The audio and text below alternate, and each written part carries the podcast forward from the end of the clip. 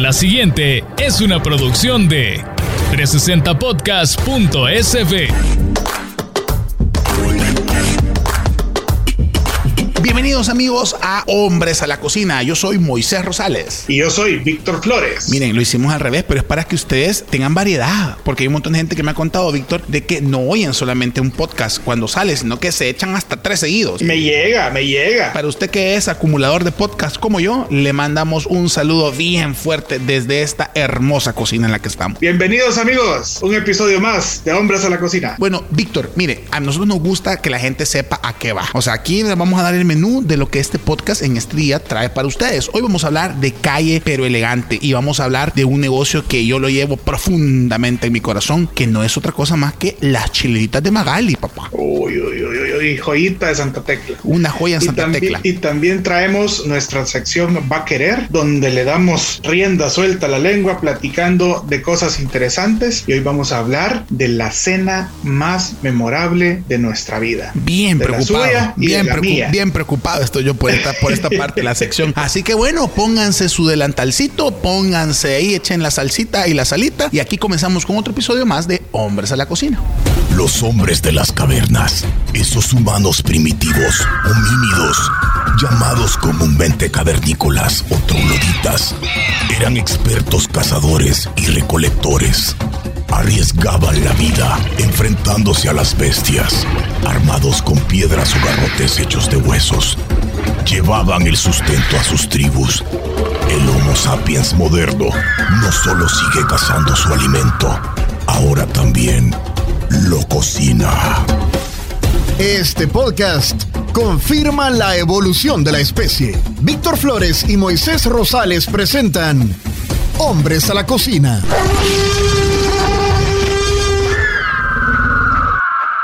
Bueno, ya lo anunciábamos minutos antes, vamos a hablar de calle pero elegante. Así que quiero que nos acompañen ustedes a conocer estas, como ya lo decía Víctor, joyitas escondidas de la gastronomía salvadoreña.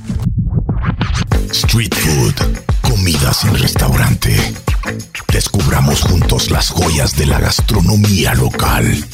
Presentamos Calle pero elegante. Vaya bichada. Si usted no sabe de lo que vamos a hablar ahorita, permítame decirle que no, hombre, que no anda en nada. Le ha faltado vivir. Le ha faltado vivir, le falta barrio, le falta calle, le falta. Ay, Dios, le falta bastante. Pero para eso estamos aquí, hombre, para instruirlo, para llevarlo, para dirigirlo a que vaya a probar estas delicias. Y nos referimos a Panadería Magali. Se encuentra en Santa Tecla, tiene dos sucursales, una en Jardines del Volcán y otra en Santa Teresa. Gardens of the Volcán para nuestros amigos que son bilingües. Así es, así es. En Saint Teresa. Jay, Saint, Saint Teresa, Saint Teresa. Panadería Magali tiene una gran variedad de productos de panadería, pasteles de cumpleaños, pasteles para el Día de la Madre, que semita alta, semita pacha, híjole, pastelitos, bueno, todo, todo, todo, todo. Y todo delicioso, pero hay una, una cosita. El producto insignia. El producto insignia, que si usted no lo ha probado, póngale pausa al podcast y vaya corriendo a buscar la panadería Magali, que son las chilenitas. Nombre, qué cosa más bella. Quiero que sepan, quiero que sepan de que panadería Magali tiene tanta demanda de las chilenas que le recomiendo yo. Mire, usted saque su celular ahorita, dele pausa un segundito. Aquí está. Anote el 7231 1236. Lo repito, 7231 1236. ¿Qué va a hacer usted ahí? Usted le va a escribir y le va a decir, mire, panadería Magali. Le van a contestar con el emoji de semita alta. Y usted dígales, mire, apárteme una media docena de, de chilenas, por favor. Porque Sí, te estoy son tan espérate. populares, Ajá. son tan populares que se agotan sumamente rápido. Entonces de repente hay un batch que sale en la mañana y otro que sale para la tarde. Mi recomendación, llegue en la tarde, pero téngalas previamente apartadas porque de verdad todas las recomendaciones de hombres a la cocina no se va a arrepentir y puede que su vida cambie para bien, niño. Pero mire, don, para usted que no sabe de qué se trata, que es una chilenita, no,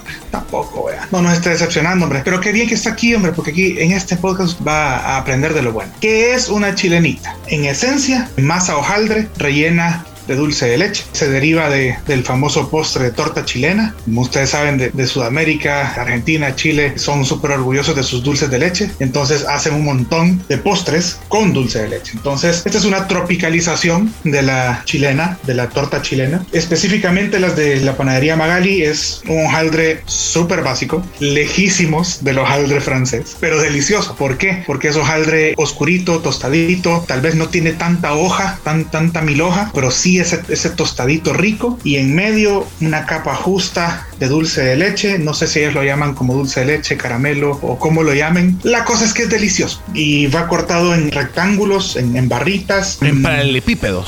Correcto. Paralelepípedo de sabor. Me da por favor un paralelepípedo de chilena, ¿cómo no? en cuadrilátero. Un cuadrilátero. Entonces son cuadritos de felicidad, cuadritos perfectos para acompañar su café. Tienen que probarlos. Bueno, lo escuchó aquí en Nombres a la Cocina, calle pero elegante. Qué recomendación más buena de Panadería Magali, ahí nomás en Santa Tecla. Y si usted, hermano lejano, quiere que le mandemos, solo tiene que usar el hashtag Hombres a la Cocina. Yo quiero pan Magali, no mentira. Pero sí, Vamos mire, a hacer- que estamos, vamos a cerrar pedidos pronto. Como no, estamos, estamos recopilando varios comentarios y varias peticiones que la gente nos está pidiendo. De repente hay un par de negocios que nos han dicho, hey, yo quiero aparecer en calle pero elegante, yo quiero que hablar con usted en el podcast. Mire, hashtag hombres de la cocina, estamos generando contenido en, en ese hashtag para podernos reunir y poder ver lo que la gente quiere escuchar, de qué quieren que hablemos. Y bueno, aquí estamos, sus cocineros a la orden. Así es, tuiteenos, mándenos por Instagram, ya sea a 360podcast.sb o directamente a nosotros, a Moisés y a mí, pero use el hashtag hombres a la cocina para poder darle seguimiento a las conversaciones y ahí estamos. A sus órdenes, aquí atrás de esta barra. Continuamos. Hombres a la cocina presenta. Va a querer. Va a querer es esta sección en la que Víctor y yo pues hablamos de todo un poco y pues obviamente los temas que tanto nos apasionan que ya se imaginarán por el diámetro de nuestros estómagos es la comida. El radio del ombligo, eh, mira, mi radio del ombligo a la costilla, caben dos niños allá adentro. Eh, orgullosamente, último hoyito del cincho. Así es. Si usted que no, si usted que no escucha está en el último hito del cincho, este podcast es para usted. Bienvenido. Usted es un hermano nuestro. ¿Cómo no? Miren, hoy queríamos detenernos unos minutos para poderles contar de nuestras cenas más memorables. Yo la verdad es que me puse nervioso porque me puse a hacer un, un montón de recordatorios de cuándo fue esta comida tan memorable para mí. Así que por eso es que dejé que el chef sea el primero en dar su historia. Lo puse a pensar, ¿verdad? Sí, me hizo pensar, me detuvo, me hizo sudar. Porque, porque obviamente, pues sí, vea, yo he comido, tengo bien marcados platillos para mí que de verdad me han sacado las lágrimas. Y de esos quizás voy a hablar, de esos que me han dado risa nerviosa, que de verdad me han hecho detenerme y decir, no, hombre, mi vida era todo estaba mal hasta que probé este bocado de comida. Pero bueno, vamos a dejar que usted inicie esta sección. Esa es precisamente la idea de, de compartir estas experiencias. Yo estoy seguro que todos los que nos escuchan han tenido una cena memorable. No necesita ser un restaurante hiper fino, no necesita ser una cena carísima. Pudo haber sido una cena en la casa de su mamá, pero el trip aquí es que usted identifique esa cena donde dice, no, esto me cambió la vida, no, nunca más ha vuelto a pasar. En mi caso, yo tengo un top 3 espectaculares. No quiero sonar engreído, no sé, como, como sea, pero gracias a Dios he tenido yo la oportunidad de, de viajar por el mundo. El café me ha llevado a lugares que nunca me lo iba a esperar. Esta experiencia me sucedió en un viaje junto al Consejo Salvadoreño del Café a una feria de café en Japón, en Tokio. En la feria me encontré a, a varios amigos de café del mundo. Nicolás Rosenthal, un tostador franco-canadiense que vive en Indonesia, tiene su tostaduría y su escuela de café. ¿Cómo no? Me lo encontré, estaba ahí con unos socios de él japoneses. Estábamos en la feria y me dijo, mira, tenés chance esta noche de ir a cenar. Espérate, voy a revisar mi agenda, le dijiste. Era, No, comer, hecho, yo- era comer eh, McDonald's o Subway, le dijiste. pedí permiso a las autoridades con las que yo andaba trabajando, porque era trabajo. Me dijeron que sí, que me daban la noche libre. Me dice, Nicolás, mira, nos vemos en la estación tal del metro. Yo con un poquito de miedo, pues, porque estaba en, en Tokio. Y tenía, bueno, Eh, los riñones, los dos riñones. Vos dijiste, no vaya a ser, dijiste, por tráfico humano. Y resulta que Nicolás con su socio y el papá de su socio, los dos japoneses, me llevan a una taberna. La taberna más antigua de Tokio. Cuando digo taberna, quitémonos de la cabeza la idea de taberna porque es un lugarcito pequeño donde sirven bebidas y comida. Fue fundada en 1653. Imagínese. Imagínate, niño. Ni pensaba yo llegar a Tokio. Una casita chiquita, entramos, puerta corrediza, del lado izquierdo tatamis, que son las mesas donde se sientan en el suelo los japoneses, tres o cuatro tatamis comunitarios. Del otro lado, una mesa tamaño normal, tamaño alto, que te sentas en una silla normal, pero también comunitaria. Nos sentamos en la mesa donde había más gente y nos llevan la primera impresión, el menú. Un menú escrito a mano. Ah, ¿cómo no? Hojas amarillentas, letras japonesas a mano. Sentías, Lógicamente- sentías la ancestralidad. Correcto. Lógicamente, ¿qué iba a pedir yo? Pues. Este, me imagino sí, que mire, este ítem que está acá, Ajá. este ítem eh, me llama la atención. Este Kamehameha, tráigame, le dijiste. pues. La pregunta de, de- de mi amigo fue, ¿no comes algo? ¿Tenés alguna alergia? ¿Tenés alguna prohibición? Le dije que no. Y comenzó esa lluvia de comida estilo platos pequeños. O sea, platos como, como de boquear para compartir entre los cuatro. Una, una cosa impresionante. Le voy a ir contando más o menos los platos que probé. Primero comenzamos con un estofado de res con yuca ¿Cómo y, no? y papa asada. Interesantísimo, sabores bien sólidos. Luego seguimos con un filete de macarela asada. Estoy Me seguro imagino, que me- ese pescado... Ajá, eso, Sí, es- es- perdón. esa mascarela debe haber tenido una gran vida, ¿verdad? Antes de llegar a tu mesa. Le daban, te iba a decir. le daban conciertos para que le hacían masajito a la macarela. Y ese pescado estaba respirando dos horas antes de comerlo. Segurísimo. Nivel Entonces, de eh, fresco, más fresco imposible. Luego, un plato de sashimi, unos camarones crudos, fresquísimos, con nabo, la Mira, algo que me impresionó, el wasabi fresco. Aquí, pues nosotros conocemos el wasabi que lo hacen deshidratado y luego lo mezclan con agua y para volverlo a hacer masa, para Claro. volverlo a hacer. Pero el wasabi original eh, es una raíz, es un nabo que lo rayan. Imagínense el jengibre, eh, el jengibre fresco, pero este nabo lo rayan sobre una tablita que tiene puesta una piel de pescado rugosa y eso es lo que va rayando y haciendo la masita eh, de- del wasabi original. Estoy seguro que a muchas personas que nos escuchan no les gusta el wasabi porque es exageradamente fuerte, pero el wasabi fresco es tan rico, es tan refrescante, es tan interesante. Quiero que sepas que me acaban de regañar porque acabo de babear el micrófono. Entonces, entonces, se me acaba de hacer ahorita aquí una, una, veas, como que fuera almohada. Lo acabo de dejar después de esa descripción. Increíble. Luego, uno de los platos que sí me costó un poquito era un bowlcito con trozos de atún fresco, full crudo. ¿Pero por qué te Y- costó? ¿Lo sentiste demasiado así, sabor a... No. a- estabas dándole un beso al pescado? No. No, por lo siguiente, por el acompañante. Era. Te estaba eh, tocando la pierna el acompañante. No, Ah, perdón, el acompañante del plato. Es que ustedes no hombre. el bowl era los, los trocitos de atún, delicioso, fresquísimo, y llevaba unos frijoles de soya fermentados. Entonces es algo totalmente lejos de nuestro paladar. Me gustó el atún, probé los, los frijoles de soya, pero creo que era un sabor a fermento too much para, para, para mí. Lo probé, lo disfruté, pero sí, sí, sí, quizá fue el, el plato más trabajoso para mi paladar. De ahí vino otro plato de sashimi. Cuando, cuando digo sashimi es variedad de cortes de pescado y, y de mariscos crudos para pipearlos en salsitas. En ese plato teníamos macarela cruda, tenía pulpo, camarones, tenía también atún y una cosa espectacular que siempre había querido probar yo, el uni, que es correcto. el erizo de mar. ¡Wow! Impresionante. La textura es, es rara, es- incluso verlo es, es algo raro porque es, perdóneme cómo lo voy a describir, pero es como un coágulo de mostaza. ¿Cómo no? Una bolsita de mostaza. Tráigame tres coágulos de mostaza aquí. amorfa, pero el sabor es intenso, raro, pero la textura como una mantequilla. De hecho, le dicen la, la mantequilla del mar. ¿Cuándo en mi vida iba a tener chance de probar eso? Es que aquí, Eh, eh, aquí en el Tunco casi ya no lo sacan. Antes lo hacían aquí.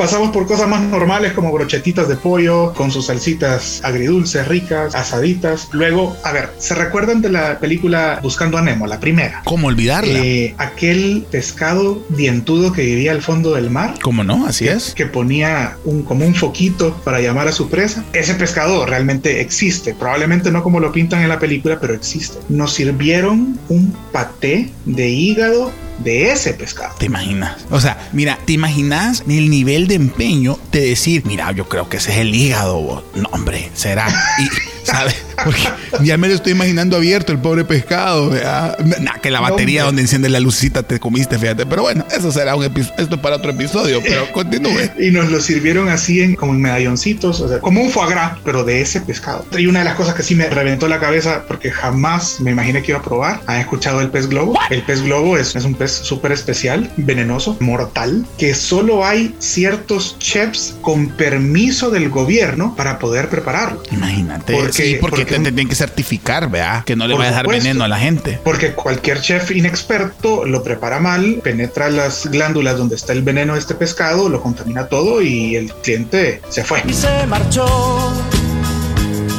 y a su barco le llamó libertad.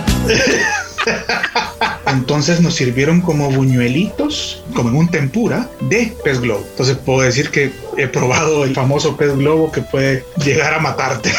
Imagínate. Todo esto acompañado de cerveza, cerveza, cerveza, cerveza. No supe si había más variedad de bebida. Ah, perdón, claro. Tuvimos dos que tres brindis con sake. ¿Cómo no? Y en un ambiente súper relajado, bullicioso, interesante, la gente platicando a la par de uno. Probablemente fui el centro de atención porque creo que era el único extranjero a la par de Nicolás en, en el lugar, pero... No, y aparte que la gente decía, experiencia "Go- sí, espectacular. Gojira, Gojira, decía la gente. y vos decías, no, hombre, no, hombre, aquí estoy.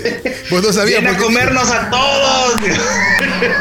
Así que quería compartirles esa experiencia. Es probablemente la mejor cena de mi vida al momento. Y a ver, cuénteme usted. Mira, fíjate que, como te digo, yo cuando hablamos de este tema me puse a sudar porque yo te digo, he tenido unas experiencias. Quiero agradecer de verdad a los chefs que me invitan a probar sus platillos, a los chefs que nos dicen, hey, mira, Moy, tengo esta nueva propuesta de menú, venir a probar, etcétera. Y, y, pues obviamente en la comunidad salvadoreña de chef agradezco un montón la oportunidad que he tenido con cada uno de ellos. Y Ese yo, es un lujazo. Mi- Que lo llamen a uno para eso es un lujazo. Sí, sí, sí. Fíjate que lo que pasa es como yo tengo paladar de hiena, vea. Entonces, le identifico, vea. La- te- tengo lengua carrasposa. Entonces, mm, sí, esto lleva paprika, no mentira. Entonces, yo de verdad agradezco eso a mis amigos chefs que pues tienen la confianza de invitarme a probar menús. Obviamente, pues que están en desarrollo y, y trabajar con ellos y hablar con ellos. Digamos, yo no es que sea cocinero, sino que más bien les digo como, mira, a mi gusto personal de cliente, de foodie o gordito, pues a mí esto y esto me, me dio la sensación. Y digamos que yo tengo tres cosas guardadas en mi corazón, más que una cena como tal, sí, esos tres platillos que como te decía yo hace unos minutos, de verdad fueron de aquello que hasta me sacaron lágrimas, ¿verdad? Porque me puse a reír y era una risa nerviosa que no podía parar porque estaba demasiado rico. Y bueno, el primero que se ha vuelto desde que lo probé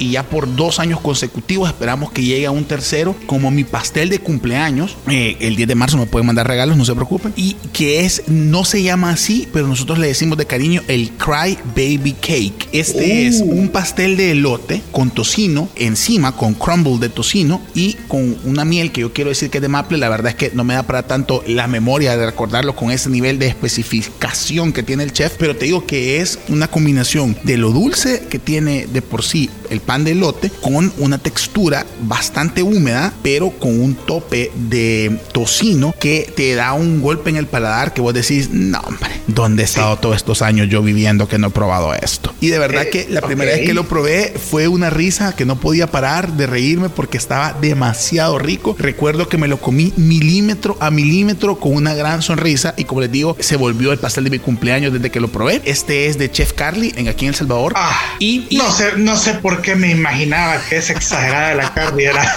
era la dueña de esto. Deténganla, deténganla, deténganla la chef. Y el segundo plato, eh, que lo igual lo recuerdo específicamente, fue una prueba de menú de Raíz Restaurante. Alex había preparado por 8 o 9 horas un pollo de 2 libras. Este era un pollo que había sido ahumado, es decir, nunca tuvo fuego directo el pollo y literalmente era como que fuera una codorniz grande, pero era de un proveedor que particularmente le estaba trabajando con Alex en criar pollitos de 2 libras. Es decir, que este pollo llegaba a su máximo nivel de consumo al pesar 2 libras libre de plumas. ¿Y por qué estoy dando tantas especificaciones de esto? Porque la proporción del pollo era impresionante verla, porque literalmente era un pollito que te cabía en las dos manos, pero el sabor era una textura como ninguna otra antes que yo había probado. Y en realidad era un pollo mm, de granja, libre pastoreo normal, pero el proceso de cómo había sido cocinado y condimentado, más la pureza del sabor que obviamente el productor había puesto en mantenerlo en el cuidado para que lo cuidáramos a dos libras, que no se pasara el peso y todo lo demás. Obviamente totalmente libre de cualquier cosa no natural, daba un sabor espectacular que de verdad se derretía en la boca. O sea, tú le ponías el tenedor y de verdad era una cosa que brillaba como el amanecer. Aquí está la productora babeando también. E, e, este programa termina babeado el estudio. O sea, la consola, los micrófonos.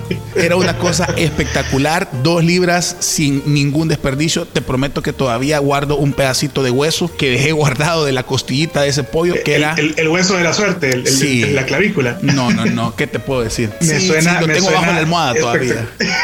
me suena espectacular. Me logré, traté de imaginarme, para empezar, el, el arte de, de Alex, un pollo tiernito, o sea, Sí. suavecito, Era jugoso. baby pollo. Nave. Suena, suena, suena nave. interesante. Sí. Lo acompañaron con algo, había algo Fíjate más a la par. Te voy a ¿o contar de que como era una prueba de menú, pasamos por ocho platos. Ok.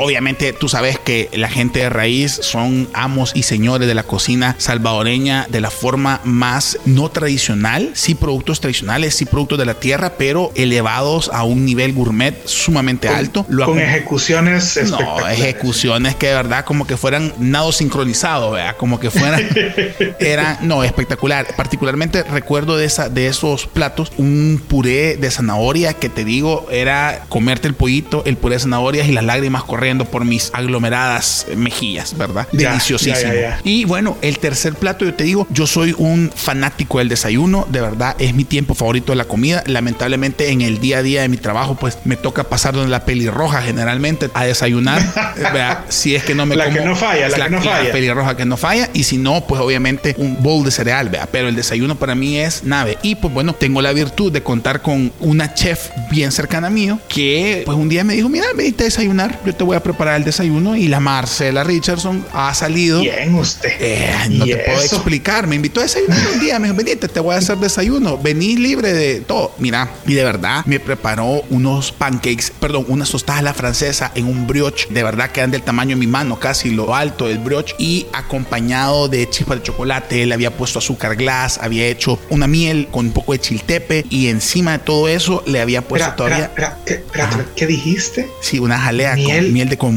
con chiltepe. Miel de chiltete. Ajá. No, es que vos sabés que no, no podía ser miel normal, vea. Tenía que salir con algo así, el siguiente nivel, vea, el siguiente paso, the next episode. Entonces había puesto todo eso, de verdad no te puedo explicar. Yo comía y no quería que se me acabara porque aparte lo había acompañado de fruta, fruto rojo, fresa y todo lo demás. Y digamos que no solamente era la explosión de dulzura en el paladar, sino que la combinación de un sabor dulce que no era únicamente dulce y pues obviamente jugaba espectacular en el paladar para que uno pudiera seguir consumiéndolo, que yo es lo que digo. A veces hay gente o chef o restaurantes que cocinan, digamos, comida que el sabor es, digo, no es que sea malo, pero que es un sabor intenso y solo eso, es decir, Monótono. monótono. Gracias, chef, por eso es que te quiero tanto. Un sabor monótono y entonces vos te medio aburrías a las 4 o 5 Sí. cucharadas. Para mí, en mi paladar, como repito, una opinión muy personal, es los platillos que tienen texturas diferentes, sabores combinados y todo lo demás, hacen que de verdad el disfrute de descubrir esos sabores en los platos lo hacen que uno lo,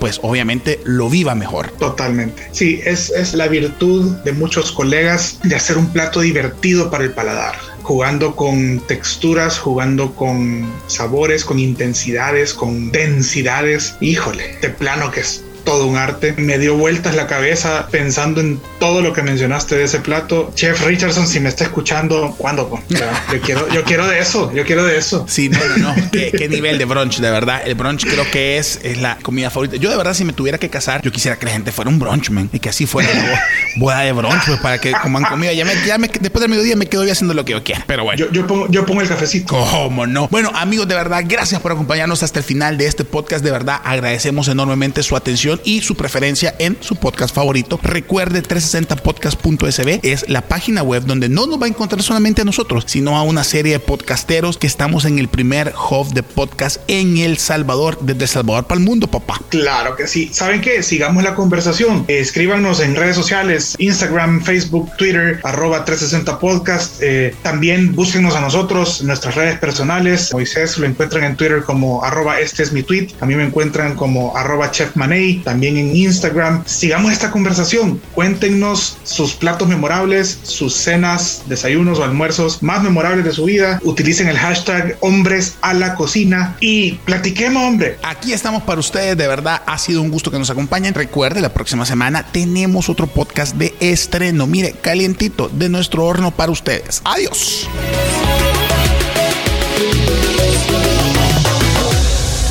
Esta fue una producción de 360podcast.sb.